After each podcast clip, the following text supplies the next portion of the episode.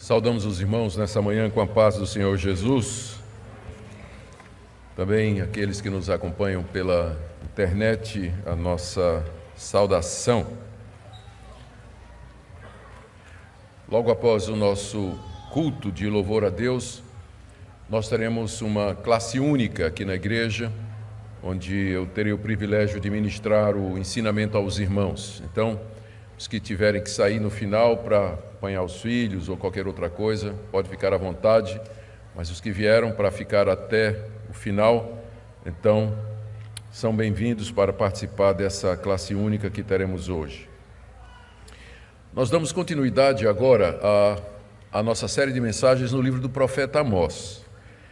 E dessa feita chegamos no capítulo 7, de 10 a 17, onde vemos o confronto entre Amós e o sacerdote Amazias, que era o sacerdote chefe do santuário de Betel.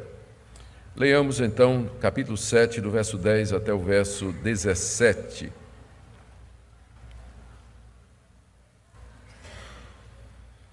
Então Amazias, o sacerdote de Betel, mandou dizer a Jeroboão, rei de Israel: Amós tem conspirado contra ti no meio da casa de Israel. A terra não pode sofrer as suas palavras. Porque assim diz Amós: Jeroboão morrerá a espada, e Israel certamente será levado para fora de sua terra em cativeiro. Então Amazias disse a Amós: Vai-te, ouvidente, foge para a terra de Judá, e ali come o teu pão e ali profetiza. Mas em Betel, daqui por diante, já não profetizarás, porque é o santuário do rei e o templo do reino. Respondeu Amós e disse a Amazias: Eu não sou profeta, nem discípulo de profeta mas boieiro e colhedor de sicômoros. Mas o Senhor me tirou de após o gado, e o Senhor me disse: Vai e profetiza ao meu povo de Israel. Ora, pois, ouve a palavra do Senhor. Tu dizes: Não profetizarás contra Israel, nem falarás contra a casa de Isaque. Portanto, assim diz o Senhor: Tua mulher se prostituirá na cidade, e teus filhos e tuas filhas cairão à espada, e a tua terra será repartida a cordel, e tu morrerás na terra imunda Israel certamente será levado cativo para fora da sua terra. Até aqui, queridos, a leitura da palavra de Deus. Vamos orar mais uma vez, pedindo a iluminação do Espírito Santo para compreender a palavra de Deus. Pai, nós sabemos que sem a tua ajuda, sem o auxílio do teu Espírito Santo, nós não iremos perceber o teu ensinamento nas sagradas Escrituras. Por isso que nós oramos, suplicando que o nosso Mestre, Espírito Santo, enviado pelo Teu Filho, nos ensine em nosso coração as verdades que Ele mesmo revelou e inspirou aqui nesse, nas páginas desse livro santo. Nós pedimos, ó Deus, que cada pessoa aqui nessa manhã seja abençoada por Ti, na, através da Tua palavra, como já foram pelos cânticos, as leituras, e as orações aqui feitas no teu nome. Oramos também pelas demais igrejas evangélicas que se reúnem no Brasil nesse horário onde tua palavra é verdadeiramente pregada. Intercedemos por aqueles que nos acompanham pela internet e que genuinamente não podem estar, por circunstâncias diversas, congregados com seus irmãos numa igreja local. Queira abençoá-los e suprir as suas necessidades. Ouve a nossa oração, nós a fazemos em nome de Jesus. Amém. O cristianismo sempre teve muitos inimigos. Os inimigos externos geralmente são os governos anticristãos, são religiosos de outras confissões, a sociedade materialista, secularizada, ideólogos filósofos, artistas que são dominados por uma visão completamente anticristã, mas não há inimigo pior contra o cristianismo do que aquele que se levanta de dentro da própria cristandade. A história da igreja tem mostrado que o maior entrave e o maior obstáculo ao avanço do reino de Deus são pessoas que se declaram ser de Deus, que professam algum tipo de religiosidade cristã e que, na verdade, produzem ou levantam as maiores dificuldades e obstáculos ao progresso da Igreja de Deus aqui nesse mundo. É o que nós estamos vendo aqui. Deus havia mandado o profeta Amós anunciar o seu juízo à nação de Israel, com a expectativa de que o povo se arrependesse, se convertesse e voltasse para Deus, porque Deus é rico em perdoar e ele quer a conversão do seu povo. E agora, à medida que Amós profetiza, ele encontra oposição daquele que era o líder da falsa religião que dominava o reino do norte, que era o sacerdote Amazias, que era sacerdote no santuário de Betel, que dos três santuários, Betel, Gilgal e Beceba, era o mais importante, era o santuário do reino, era onde o rei ia adorar o bezerro de ouro, juntamente com sua família, toda a sua comitiva. E Amós é confrontado agora por esse líder religioso incomodado com as palavras do profeta. Ele tenta conseguir que o rei Jeroboão mande matar ou exilar Amós, não consegue, depois tenta intimidar Amós, não consegue, e nesse confronto de Amós, como verdadeiro enviado de Deus, e do sacerdote Amazias, nós vemos esse conflito que se desenrola há séculos entre o verdadeiro cristianismo, representado aqui, ou a verdadeira religião, representada por Amós, e uma falsa religião que, em nome de Deus, procura se estabelecer e desviar o povo de Deus da verdade. Meu objetivo nessa manhã é comparar ou entender o texto à luz dessa perspectiva. Comparar o ministério de Amazias com o de Amós e depois fazer uma análise crítica de nós mesmos e do cenário evangélico moderno, na esperança de que nós, primeiro, tenhamos conforto em saber que Deus sempre manteve e manterá a sua verdade no meio do seu povo através de pessoas como Amós e outros que ele tem levantado para defender a verdade. Segundo, que nós fiquemos alertas, porque sempre haverá pessoas como Amazias, o sacerdote de Betel, defensor da teologia do norte e por último, a necessidade de ficarmos alertas para não estarmos debaixo do ministério de um falso profeta como Amazias, o que certamente será ruína para a sua alma e para o seu coração.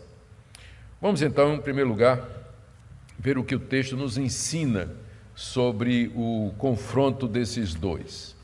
Primeiro, nós uh, vamos nos lembrar que Amazias, uh, vamos nos lembrar que Amós vinha pregando no Reino do Norte a sua destruição iminente por conta da rebelião do povo. Na última mensagem, nós vimos Amós anunciando aos judeus três visões que ele tivera e onde Deus lhe tinha mostrado três coisas. Primeiro, uma praga de gafanhotos que Deus tinha levantado para comer toda a relva, a erva, depois da colheita das primícias do rei, deixando o povo na maior fome possível castigo era tão grande que Amós se compadeceu, intercedeu, dizendo: Deus, não faz isso, porque esse povo não vai subsistir, ele é pequeno, ele não tem condições para isso. E Deus disse: então tá bem, não vou mandar a praga de gafanhotos. Na segunda visão, Deus chama o fogo para exercer o seu juízo contra a nação de Israel. Uma grande seca, abrasadora, escaldante, que secava até as fontes, os poços.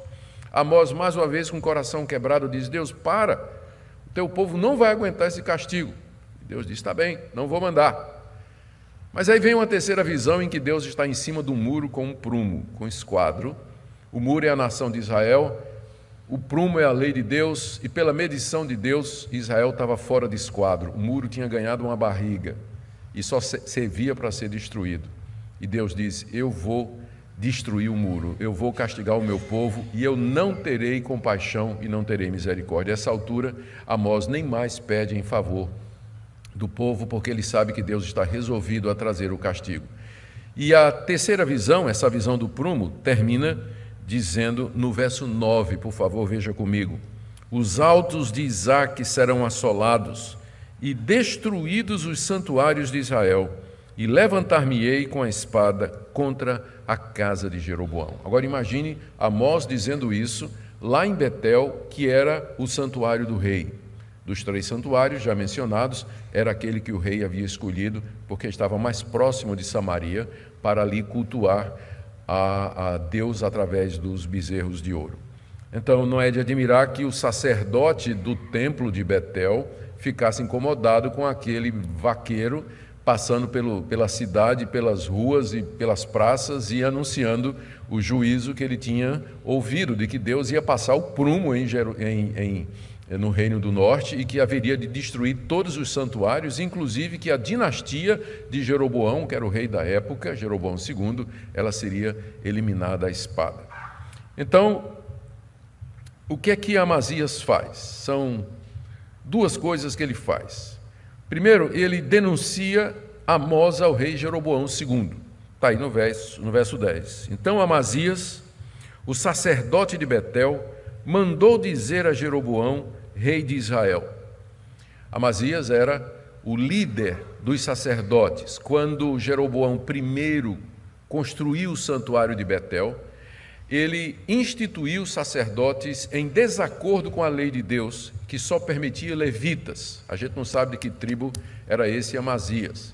Mas havia toda uma sucessão de sacerdotes lá em Betel, não autorizadas por Deus, e que ofereciam os sacrifícios, invocava a Deus e adorava o bezerro de ouro e conduzia a nação de Israel a esse falso culto, desviando o povo da verdade. Amazias era responsável pelo desvio teológico, pela teologia errada e pela, pelo falso culto e pela falsa visão de Deus que predominava ali na região. E ele era muito chegado ao rei ele era o sacerdote do rei. Era muito comum na antiguidade os reis terem perto de si os líderes religiosos com quem eles se aconselhavam, perguntavam qual era a vontade de Deus e assim por diante. E Amazias era próximo do rei Jeroboão. E ele manda dizer ao rei Jeroboão II essas palavras aqui: Amós tem conspirado contra ti, no meio da casa de Israel, a terra não pode sofrer todas as suas palavras. Ou seja, ele se aproveitou das palavras de Amós na visão do prumo, quando Amós tinha dito que os altos de Isaac seriam assolados e os santuários de Israel destruídos e que Deus se levantaria com espada contra a casa de Jeroboão. Ele se aproveitou dessas palavras e então foi acusar o profeta Amós diante do rei Jeroboão. Ele já estava incomodado e agora ele achou pretexto nas palavras do profeta e da sua mensagem. E a acusação que ele leva é dupla. Primeiro, de conspiração. Ele está dizendo que Amós está conspirando contra o rei. Conspirar seria promover um movimento com o objetivo de tirar o rei do trono à força ou pela morte. E já tinha precedentes em Israel porque um discípulo do profeta Elias, um discípulo do profeta Elias, ele foi usado por Deus para instruir e ungir um dissidente que se levantou contra o rei de Israel poucos séculos antes. Então, de fato, profetas haviam já participado antes de conspirações políticas para tirar um determinado rei do trono. E geralmente esse rei era um rei desobediente a Deus, idólatra, e os profetas tinham um envolvimento nisso. Amazias, conhecendo a história, ele está com medo de que a mesma coisa vai acontecer, de que Amós ele está participando de uma conspiração, um golpe de Estado para tirar Jeroboão do poder. E é essa acusação que ele traz ao rei Jeroboão contra Amós. Amós tem conspirado contra ti no meio da casa de Israel. E mais, ele diz: é, ele, ele pode promover um movimento aí. As palavras dele têm muito poder. A terra não pode sofrer todas as suas palavras. Quer dizer, as palavras de Amós são tão fortes que o povo não vai resistir. De repente, o Senhor vai ter aí na sua mão um movimento muito forte e gente poderosa querendo assassinar o Senhor, como Amós está dizendo que vai acontecer aqui. Então, a, acusação de conspiração, que seria de traição, deslealdade, tramar a morte do rei, sedição popular, ou seja, pregação pública e aberta de que o reino seria destruído e que a casa do rei seria morta, tudo isso, então, ah, foi usado pelo Amazias para condenar Amós diante do rei. Ao levar ao rei Jeroboão essas acusações, Amazias queria que o rei tomasse uma providência, do tipo assim: manda prender esse, esse cara. ou então manda matar Amós, ou então expulsa Amós daqui, porque nós não queremos esse tipo de movimentação aqui. Através dos séculos, queridos, essa mesma atitude de líderes corruptos, instrumentos de Satanás, tem sido tomada contra a igreja de Deus. Os judeus, por exemplo, particularmente os fariseus e os sacerdotes, séculos depois, acusariam Jesus Cristo diante de Pilatos exatamente da mesma coisa. Qual foi a acusação dos judeus contra Jesus Cristo? De que ele era um revoltoso que estava promovendo uma sedição popular contra César, sendo desleal ao imperador. Essa foi a acusação que os judeus trouxeram diante de Pôncio Pilatos, de que Jesus dizia que havia um outro rei e que não era César. Depois, os sacerdotes acusaram os apóstolos de Cristo exatamente da mesma coisa, de que estavam pregando um outro Senhor que não o César, e que era Jesus Cristo. Paulo foi acusado pelos judeus de querer perverter a paz da nação judaica, exatamente ensinando que Jesus Cristo e Ele somente era o Senhor de todas as coisas. Durante a reforma protestante, bispos e cardeais da Igreja Católica acusaram os reformadores de estar promovendo tumultos, sedição e perturbando a paz do Santo Império Romano. Então, através da história, isso se repete.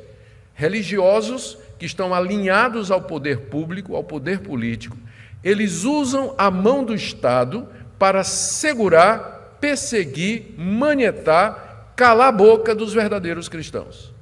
Isso sempre houve na história da igreja e não será surpresa se um dia acontecer aqui também entre nós.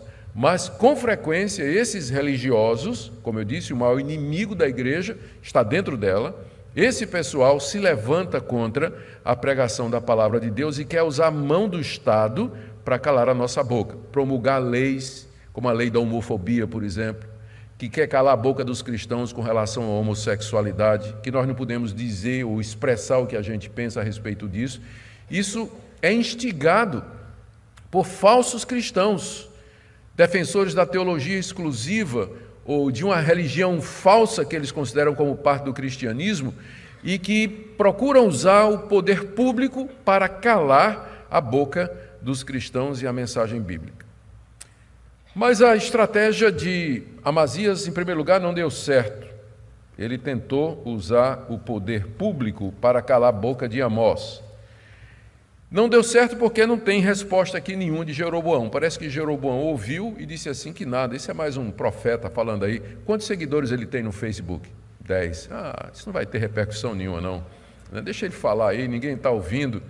Palavras de, provavelmente, não né, estou exagerando, Jeroboão deve ter avaliado assim e dito, não, não representa perigo não. Tanto é que ele não atendeu ao pedido do sacerdote Amazias. E agora Amazias tenta uma segunda coisa. Se ele não podia matar Amós usando a espada de Jeroboão, pelo menos ia tentar banir. E então ele enfrenta Amós e diz duas coisas para Amós. Primeiro, Amós, vá-se embora daqui. Nós não queremos você aqui. Verso 12. Então Amazias disse a Amós: Vai-te, ó vidente, foge para a terra de Judá, ali come o teu pão e ali profetiza, mas em Betel daqui por diante já não profetizarás, porque é o santuário do rei e o templo do reino. Aqui Amazias ordena a Amós que saia do país e sugere que ele corre perigo de vida. Fuja! Fuja, porque senão você vai morrer. Sua vida está em jogo aqui. Então, vá embora. Segundo, ele trata Amós aqui como se Amós estivesse fazendo aquilo por dinheiro, porque ele diz assim, ó, vidente, é uma ironia, né? Ele chama de vidente porque um pouco antes Amós tinha dito: Deus me fez ver gafanhoto, seca e o prumo. Três visões. Então Amazias chama ele de o vidente, né? Vidente, foge e vai contar as tuas visões lá na tua terra, tu és de Judá, e lá come o teu pão, porque não é isso que tu queres. Estás fazendo isso por dinheiro, não é verdade? Você está dizendo essas visões, você está contando essas histórias, mas você quer é ganhar seguidores que vão contribuir para o teu sustento, enricar você, trazer ofertas e dádivas e tudo mais. Mas é, você está arriscando sua vida aqui. Se você voltar para a sua terra, e profetizar lá, lá você vai ganhar o seu pão tranquilamente, mas aqui você corre perigo de vida. Vá-se embora. Parece que ele está preocupado né, com, com Amós, dizendo: Amós, não fica aqui não. Se você ficar, você vai morrer. Vá para a sua terra, lá você vai comer o seu pão com tranquilidade. Amazias pensa que Amós é movido pela mesma razão que Amazias era movido, que era dinheiro. Vá-se embora, lá você vai comer melhor. O segundo argumento para ele mandar Amós embora está no verso 13. Ele diz: Em Betel, que era o local, o local onde tudo isso aconteceu, daqui por diante não profetizarás mais. Olha o argumento: porque é o santuário do rei e o templo do reino. Amós, pensa no que você está dizendo. Olha aqui esse templo. Isso aqui é o lugar onde o rei vem adorar com sua família, a Deus e os bezerros de ouro. Você acha que Deus vai destruir esse lugar? Isso aqui é o templo do reino. Inclusive, lá em Betel havia um palácio que havia sido feito pelo rei Jeroboão II, onde ele ficava com sua família, com toda a pompa, quando pelo menos três vezes ao ano ele ia a Betel, durante as três festas, para cultuar a Deus, oferecer sacrifícios e adorar o bezerro de ouro que o seu ancestral Jeroboão I havia feito. Então, era a catedral, era, era, era o centro de culto do Reino do Norte, era Betel. E Amós estava profetizando que aquilo tudo seria destruído. Amazias, como que diz assim: Você está se ouvindo, Amós? Você está ouvindo o que, é que você está dizendo? Você está dizendo que o santuário do rei, você está dizendo que o templo do reino vai ser destruído. Você acha que Deus vai fazer isso? Esse foi o confronto. Através da dos séculos, queridos, o mesmo argumento tem sido usado por lideranças religiosas corruptas para calar a boca daqueles que incomodam. Sacerdotes intimidaram os profetas, sacerdotes e fariseus açoitaram os apóstolos e proibiram de pregar. Não, lembram disso? Lá no livro de Atos? Os líderes religiosos, os sacerdotes, principais sacerdotes, os líderes dos fariseus chamaram os apóstolos e disseram: Vocês não vão mais pregar no nome de Jesus, porque se vocês pregarem, vocês serão castigados. Os apóstolos desobedeceram e foram chicoteados e presos. E esse tem sempre sido o recurso. Religiosos sempre recorrerão a qualquer método que possam usar para calar a boca daqueles que ameaçam o seu negócio e o seu meio de vida. Como eu disse, o maior obstáculo ao cristianismo não são os inimigos externos, mas aqueles que se levantam dentro e intimidam aqueles que querem pregar a palavra de Deus. Qual foi a reação do nosso vaqueiro? Né? O que é que Amós fez? Ele estava diante do, depois do rei, a pessoa mais poderosa em Israel era Amazias, que era o sumo sacerdote da religião. E o que é que o nosso boiadeiro fez diante da ameaça de Amazias. Três pontos aqui. Primeiro, ele não se deixou intimidar. Amós não ficou com medo de Amazias. Amazias talvez pensasse que Amós ia ficar tremendo diante dele, mas o nosso profeta não vacilou nem por um segundo na sua vocação e no seu chamado. Ali ele estava revestido da armadura de Deus, da autoridade de Deus, como os apóstolos lá em Atos capítulo 5, a partir do verso 28 a 29, ao serem proibidos de pregar, como Amazias aqui proíbe Amós de pregar, eles responderam: Não podemos nos calar diante do que vimos e ouvimos, e julguem vocês se é justo obedecer a vocês antes do que a Deus. Essa postura é a postura de Amazias. Segundo, Amós aponta para a sua vocação. Veja o que ele diz no verso 14: Respondeu Amós e disse a Amazias: Eu não sou profeta, nem filho de nem discípulo de profeta, mas boieiro e colhedor de sicômoro. O que, é que ele está dizendo com isso? Ele respondeu assim: Amazias, eu não sou um profeta profissional. Vocês devem lembrar que, alguns séculos antes, o profeta Elias inaugurou em Israel, no Reino do Norte, uma escola de profetas, onde os profetas eram treinados na palavra de Deus e em como trazer essa palavra ao povo de Deus. Eliseu continuou essa tradição de escola dos profetas. Amós diz aqui que ele nunca frequentou essa escola de profeta, ele nunca fez o curso de teologia, Ele não era nem pastor e nem seminarista. Eu não sou nem profeta, nem discípulo de profeta. Essa não é a minha vocação. Eu não sou um, um religioso de carreira como você, Amazias. Na verdade, ele diz assim: eu tinha uma profissão, eu era boieiro. Eu, eu cuidava de gado, eu tinha um rebanho lá em Tecoa, na minha terra, lá no sul de Judá, onde eu pastoreava as ovelhas, e mais, eu era um pequeno agricultor, eu era colhedor de sicômoros. Sicômoro é um figo pequeno, muito comum em Israel. E, a, e Amazias, perdão, Amós, tinha uma propriedade, uma roça, onde ele cultivava figos. Então, ele tinha uma profissão, ele tinha um trabalho. E ele foi surpreendido um dia quando Deus lhe apareceu e disse: Larga tudo isso, vai lá no reino do norte quando Amós era do reino do sul, e você vai pregar contra eles a mensagem que eu te der. Você vai contar a eles as visões que eu passar para você. Ou seja, Amós está dizendo: eu fui recrutado meio que de surpresa e fui chamado pelo Deus de Israel para profetizar. Portanto, eu não vou te ouvir, porque tu estás dizendo: não profetizarás. E Amós diz: Eu não vou te ouvir, porque o Deus que me tirou de detrás do gado foi o Deus que me disse: Vai e profetiza. É a ele que eu tenho que obedecer e não a você. Você percebe que Amós aqui ele não estava preocupado em ofender o rei, não estava preocupado com a sua vida, não estava preocupado com o seu salário. E em seguida ele anuncia o castigo de Amazias. O pecado maior do sacerdote foi impedir a palavra de Deus, verso 16. Ora, pois, Ouve a palavra do Senhor, Amazias.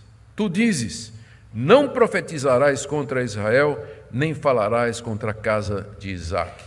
Esse era o pecado do sacerdote Amazias. Ele queria proibir o profeta de falar a palavra de Deus, queria impedir que a verdade de Deus chegasse até o povo. Em seguida, então, Amós anuncia o castigo que Deus vai mandar sobre aquele ministro corrupto. Ele perderia tudo aquilo que ele considerava mais precioso: família, a sua função, o templo e a sua propriedade. Veja só como ele diz aqui no verso 17: Portanto, assim diz o Senhor: Tua mulher se prostituirá na cidade, teus filhos e tuas filhas cairão à espada, a tua terra será repartida a cordel, tu morrerás na terra imunda, e Israel certamente será levado cativo para fora da sua terra.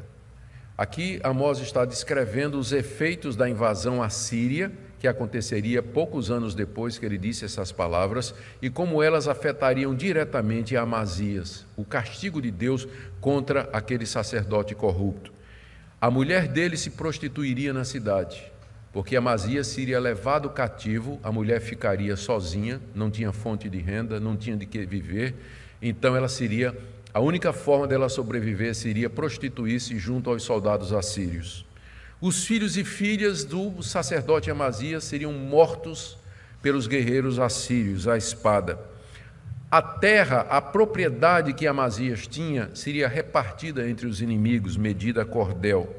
Ele morreria na terra imunda, seria levado cativo e lá na Síria ele haveria de morrer, longe do templo que ele tanto amava, longe do santuário que ele tanto prezava, dizendo: Aqui é o santuário do rei, eu sou o sacerdote, eu sou aquele que manda aqui. Ele perderia prestígio, perderia posses, perderia família, tudo que ele amava, ele haveria de perder por conta desse pecado.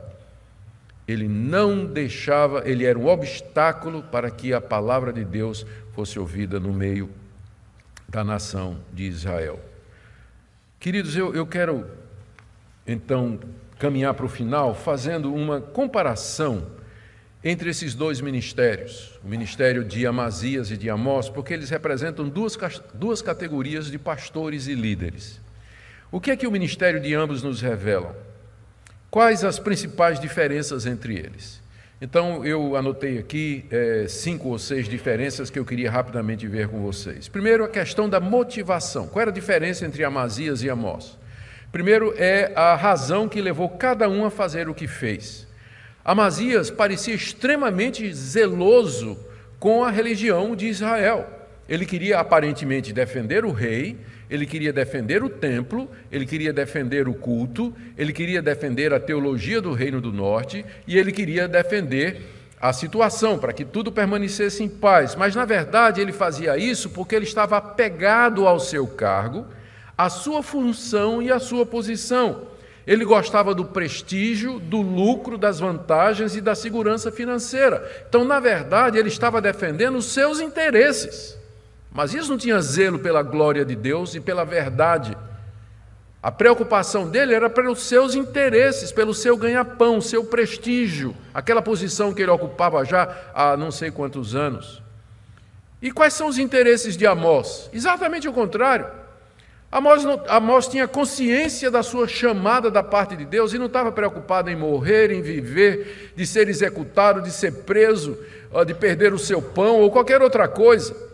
A motivação de Amós era cumprir o chamado de Deus, o Deus que o tirou de trás da boiada e disse: Vai e profetiza contra o meu povo de Israel. As motivações fazem a mais completa diferença no ministério pastoral. Por que é que uma pessoa entra no ministério pastoral? Por que é que ela se mantém no ministério pastoral? Por que é que ela faz o que faz no pastorado? Quais são os motivos? Muitos, sob a capa de piedade, estão simplesmente defendendo os seus interesses.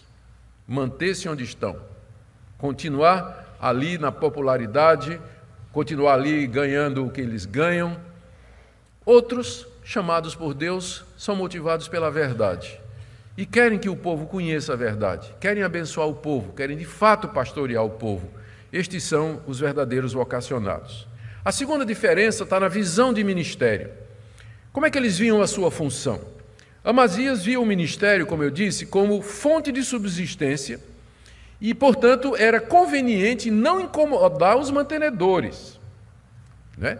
Então, se você vê o ministério como fonte de subsistência, é importante não incomodar os mantenedores. Ou seja, a última coisa que Amazias faria era censurar o rei Jeroboão pelos seus pecados e pela sua idolatria. Era conveniente que ele ficasse calado e que simplesmente fizesse aquilo que se esperava dele. O que é que se espera do pastor? Casar, batizar, fazer enterro, visitar, pregar um sermãozinho no domingo, pronto. E no fim do mês está o salário dele lá. Então Amazias simplesmente fazia os atos religiosos sem incomodar ninguém, com sermão incômodo, com denúncia incômoda, com confronto, com interpelação. E com isso ele ia se mantendo. Era assim que ele via o ministério. Já Amós não. Amós entendia que ministério não é fonte de lucro. Ele não foi chamado ali para o ministério, o chamado dele não era para enriquecer. E que o papel do ministro de Deus, do profeta de Deus, é avisar, corrigir, admoestar, falar contra o pecado e interceder pelo povo de Deus, como ele fez nas duas visões que nós vimos na última vez. Quando ele pediu a Deus que não destruísse a nação de Israel, ele denunciava o pecado, ele mostrava ao, erro, mas ele fazia isso com o coração compungido, dizendo: Deus, não destrói esse povo completamente, tem misericórdia desse povo. Amós é o verdadeiro pastor, é alguém que genuinamente chamado por Deus. A terceira divisão está com relação ao pecado do rei e do povo. Nós já vimos até aqui no capítulo 7 final do capítulo 6, as denúncias que, que Amós fez contra o Reino do Norte de opressão social, descaso pelos pobres, a corrupção no juízo, no judiciário, leis injustas, os poderosos se banqueteando e vivendo uma vida luxuosa enquanto que os pobres da terra passavam necessidade, idolatria, culto a outros deuses, os três santuários com bezerros de ouro, tudo isso Amós vinha denunciando até aqui. Mas Amazias, não deu uma palavra contra isso. Será que Amazias não sabia? Claro que sabia. Ele era um sacerdote, ele tinha acesso à lei de Deus, ele tinha acesso à lei de Moisés, mas ele era tolerante. Ele não falava nada contra os erros que ele percebia ali no santuário. Ele não falava nada contra aquilo que estava errado. Ele acobertava na verdade e ele protegia. Mas já Amós, ele entendia que o erro tem que ser confrontado, o erro tem que ser dito ele tem que ser exposto e ele tem que ser tratado. E ao mesmo tempo que Amós fazia isso, ele intercedia amorosamente pela nação de Israel. Deus, para. Como subsistirá Jacó? Ele é pequeno. Não traz essa praga, não traz esse desastre, porque o teu povo não vai suportar. Com o coração partido e quebrado, Amós é, intercedia diante de Deus e era com lágrimas nos olhos que ele anunciava o juízo que haveria de vir. Essa era a diferença, a terceira diferença entre Amazias e Amós. Amós, Amós via o pecado e sabia que o pecado devia ser tratado no meio do povo de Deus, mas Amazias simplesmente ficava no silêncio conivente, cúmplice de toda aquela iniquidade, porque quando o pastor vê o erro, quando ele vê o erro, teológico, a heresia, o erro moral, o erro na vida das pessoas e ele não diz nada, ele não adverte, ele não corrige, ele se torna conivente e cúmplice. E Paulo disse a Timóteo, na primeira carta que escreveu, capítulo 5, não te torne cúmplice dos pecados dos outros. O pastor se torna cúmplice quando ele sabe e ele não toma uma providência para tratar, para corrigir os presbíteros, os líderes em geral, que Deus colocou sobre o rebanho. A quarta diferença é teológica, e talvez aqui esteja a raiz de todas as outras. Amazias pregava uma. Amazias entendia a aliança de Deus com Israel como sendo uma garantia de que nada de mal aconteceria com a nação. Israel, afinal, era o povo de Deus. E Deus sempre haveria de abençoar, de dar prosperidade, de livrar dos inimigos. Essa era a teologia do Reino do Norte que nós temos visto até agora. E Amazias ensinava disso. Aqui é o templo de Deus. Aqui nós somos o povo de Deus. Deus, portanto, vai nos proteger, nada de mal vai nos acontecer. E era completamente diferente de Amós, porque Amós dizia: sim, de fato, nós somos o povo de Deus. E Deus tem uma aliança conosco. Mas o resultado disso não é que Deus vai fechar os olhos para os nossos pecados, o resultado disso é que Deus vai nos punir por nossas transgressões. No início do capítulo 3, que nós vimos, Amós disse assim: De todas as nações da terra, somente a vocês Deus escolheu. Por isso, Deus vai punir vocês por todas as suas iniquidades. A eleição, a escolha de Deus implicava em responsabilidade e não uma desculpa para que as pessoas vivessem no pecado, como o falso profeta Amazias ensinava lá no santuário de Betel. E aí vem a diferença na mensagem, que é a quinta diferença. Amazias dizia: está tudo em paz, tudo em paz, Deus está conosco, Ele é o Deus da aliança, é o Deus do amor e Deus da graça. E não falava de inferno, não falava da justiça, da santidade, da verdade e da ira de Deus. Qual era a diferença para a mensagem de Amós? A mensagem de Amós era essa: por três ou quatro transgressões de Israel, eu não perdoarei o seu pecado. Essa era a mensagem de Israel. Andarão dois a mensagem de Amós: andarão dois juntos se não estiverem de acordo. Escolhi vocês de entre todas as nações da terra, por isso eu vou punir vocês pelos seus pecados. Veja como a teologia, ela influencia a pregação. E aquilo que é dito. A questão às vezes não é o que os pastores dizem, mas o que eles deixam de dizer. É o que eles nunca tocam, assuntos que eles nunca mexem, que eles nunca trazem para o púlpito. Eles não, quando eles pregam, não estão dizendo nada errado. Mas aí você tem que perguntar: o que é que ele não está dizendo? Que é que ele não está pregando? Por que é que esse assunto nunca é tratado? Por que é que isso nunca é trazido? A diferença pode estar exatamente na questão teológica. A última diferença é com relação à fidelidade ao ministério. Amazias corrompeu a sua função. Na lei de Moisés está dito que a função do sacerdote era instruir o povo na lei de Deus. A mesma coisa repete o profeta Malaquias no capítulo 2, de 5 a 7, que o sacerdote ele é o anjo do Senhor e dele o povo vem saber qual é a vontade e as palavras de Deus. Amazias corrompeu completamente o seu chamado e a sua vocação. Mas Amós foi fiel, mesmo sem sucesso. Ninguém se converteu, não, não posso dizer ninguém, porque Deus sempre teve um remanescente fiel no meio daquele povo. Mas a nação não aceitou as palavras de Amós. O rei não se converteu, Amazias não se converteu, o povão não se converteu. O resultado é que, poucas décadas depois, o rei Sargão II, à frente do seu exército assírio, invadiu e tomou o reino do norte, derrubou todos os altos, acabou com Samaria, matou quase todo o povo e o que sobrou ele levou cativo. Amós não viu o resultado da sua pregação, porque Deus não nos chamou para ser bem-sucedidos, mas Deus nos chamou para sermos fiéis. Eu quero concluir aqui então com algumas breves aplicações para nós. Primeiro, pastores, presbíteros, líderes, aqueles que me ouvem nessa manhã aqui pela internet. Quais são as nossas motivações? Por que, que nós fazemos o que fazemos? O que é que nos leva a tomar as decisões que nós tomamos no pastorado? Qual é a nossa visão de ministério? O que é que nós entendemos que é a nossa função? Qual é a nossa teologia e como isso impacta a nossa mensagem? Estas são perguntas que nós temos que fazer constantemente, porque o nosso coração é corrompido, o nosso coração é marcado pelo mal.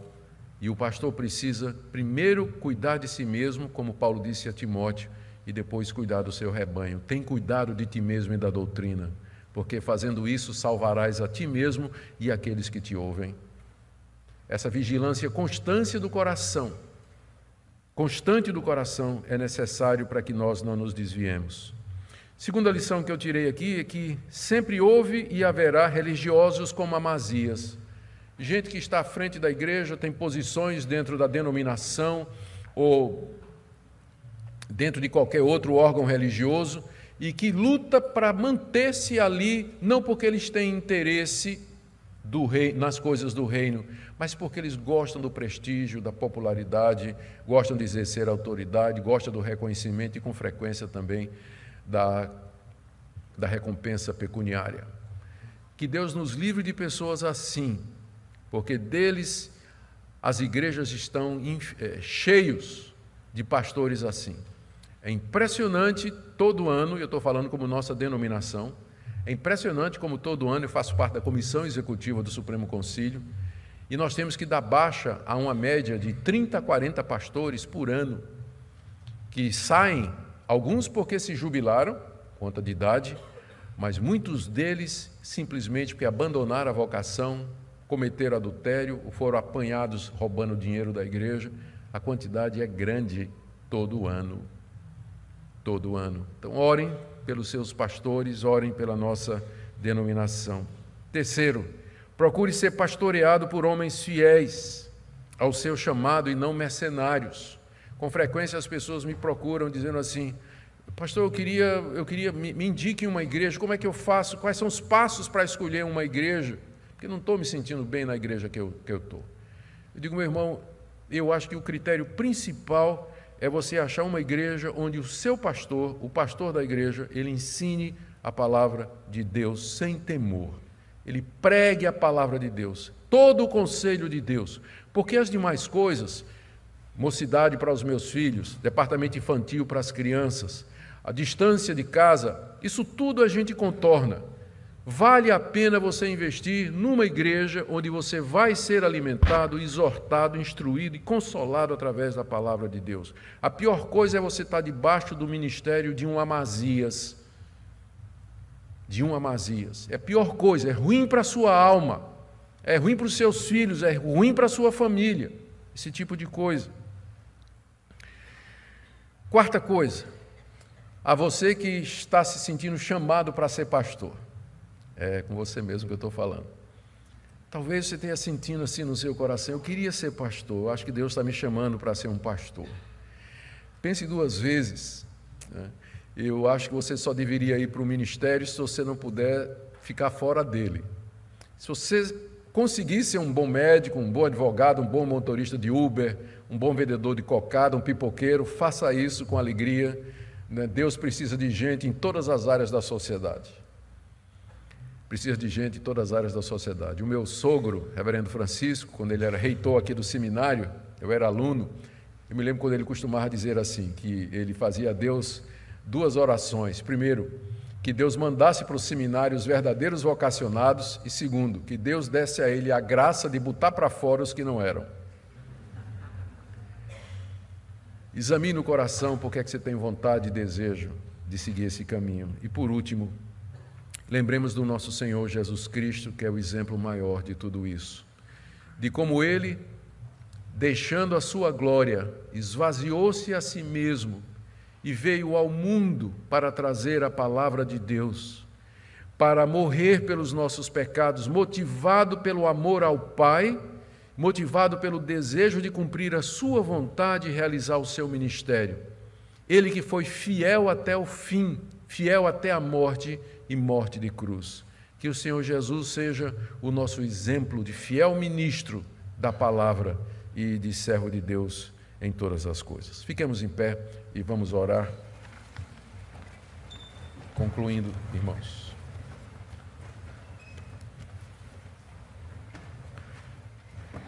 Senhor, nós pedimos que o Senhor levante homens fiéis como Amós e que, a semelhança do Senhor e Salvador Jesus Cristo, não tenham outro desejo senão fazer a tua vontade e cumprir a missão que o Senhor deu.